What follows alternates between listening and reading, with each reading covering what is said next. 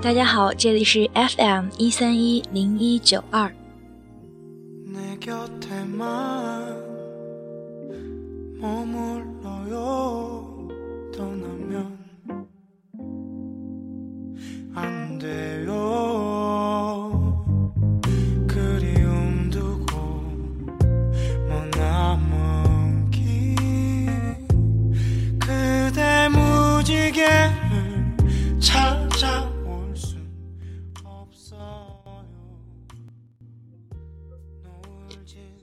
今年开始，上海禁止放鞭炮，气氛安静到我有些难以适应，导致看完《请回答一九九八》的大结局，我的嚎啕大哭显得格外突兀。哭不是因为女主的老公最终是谁不是谁，自从写电视剧以来，就很难因为剧情掉眼泪。这种悬念就像是你知道了魔术师的秘密，再看他变魔术。就只能看对方的完成度，不可能因为魔术本身的效果而欢呼或者沮丧。哭是因为大结局时一家家搬出双门洞，我想到的画面全是关于小时候的一次次离别的画面，心里始终回避的是那些部分，一瞬间被全部唤醒。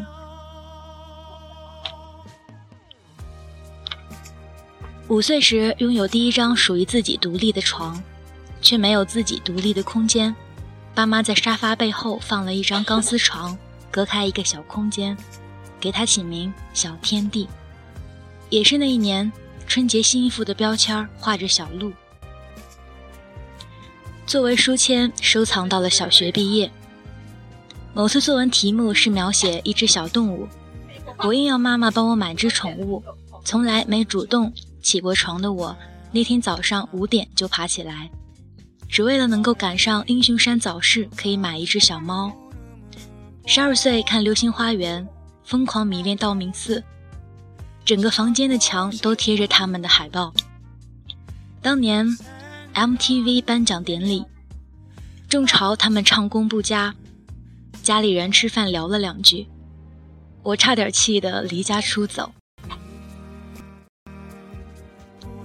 小时候最好的朋友叫宁宁，每天吃完饭都要一起去院子里跑。我们好到什么程度呢？爸妈同事来我家里半年，问我喜欢妈妈还是爸爸，我就毫不犹豫地回答喜欢宁宁。有些时候他会被反锁在家里，我们就一人跟一个小板凳，他坐里面，我坐门外，隔着纱窗玩一下午。因此。他家纱窗上一直有一个我们掏烂的洞。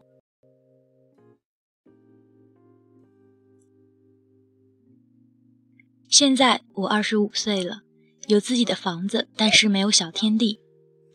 看了无数本书，没有一张书签。自从那只小猫后，再也没养过小动物。和别人聊天，问我有没有喜欢的偶像，我总是耸耸肩说，好像没有追过星。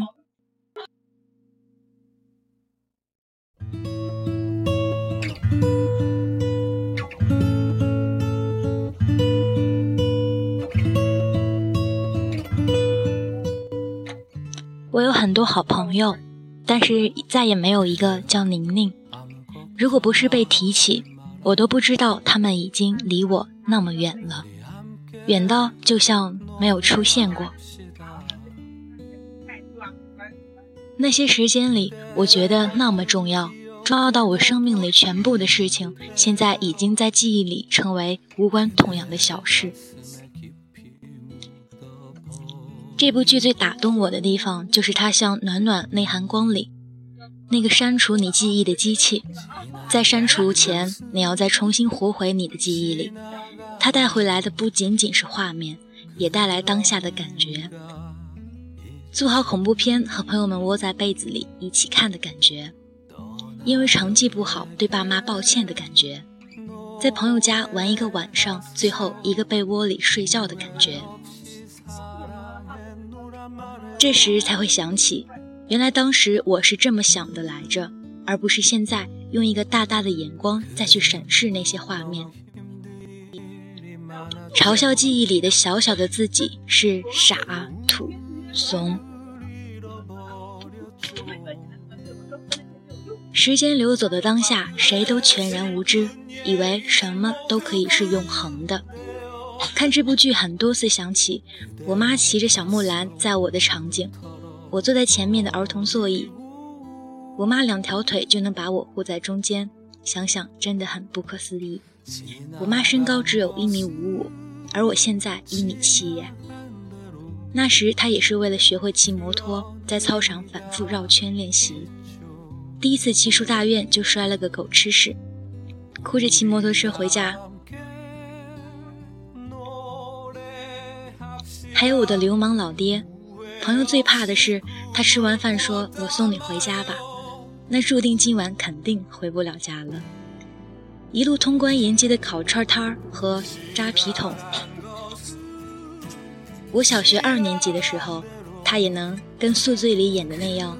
大酒后和兄弟们从济南连夜开车到烟台，但是第二天醒来完全不知道怎么和我妈交代，索性在烟台假装开会多待了几天，给我妈买了一条丝巾当礼物。我妈没拆穿他，其实当时一挂电话他就跟我说：“你爸越来越有本事了，还好酒驾一晚上没把他们都撞死。”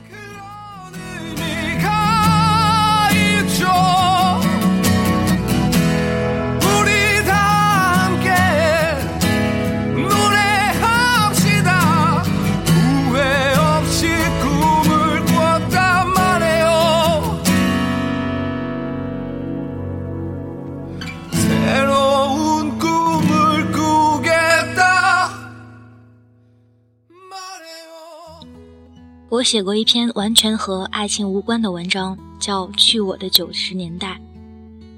大家不会太留心，但是我很喜欢。朋友说：“为什么那些细节你都能记得清？”因为我好喜欢九十年代。九十年代的一切对我来说都有安全感，东西改变得很缓慢。小卖部能买到的零食只有那么几样：泡泡糖和咪咪虾条和火箭冰棍儿。家背后的金马大酒店卡拉 OK，几年来被点唱的曲目只有《东方之珠》和《明明白白我的心》。看贺，过年看贺岁，不是冯小刚就是周星驰，但是最怀念的是和德善一样的。那个时候爸妈都还年轻，保护着我们，也支撑着这个家。黑老张很多次，可是最难忘的片段是我们一家三口上公交车，每次都是他在后面护着我和妈妈往前挤。火柴，当时被我妈用围巾紧紧包裹的我，感觉这个世界上完全不会有我值得害怕的事情，只要他们在身边。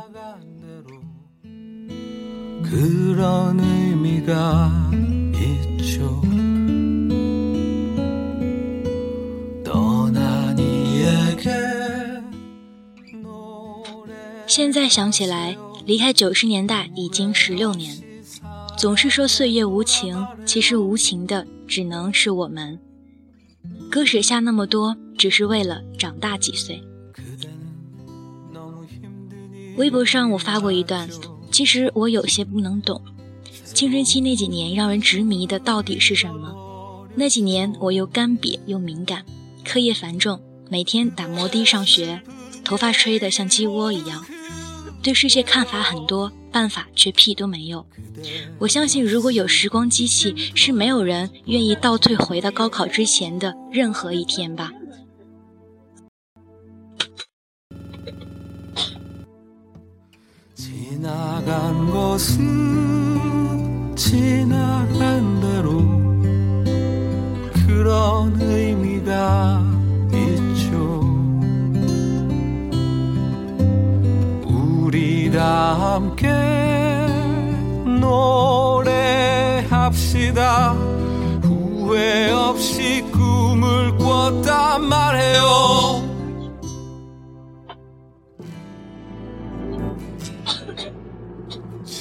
以上这些都很感谢请回答一九八八让我可以再想一遍。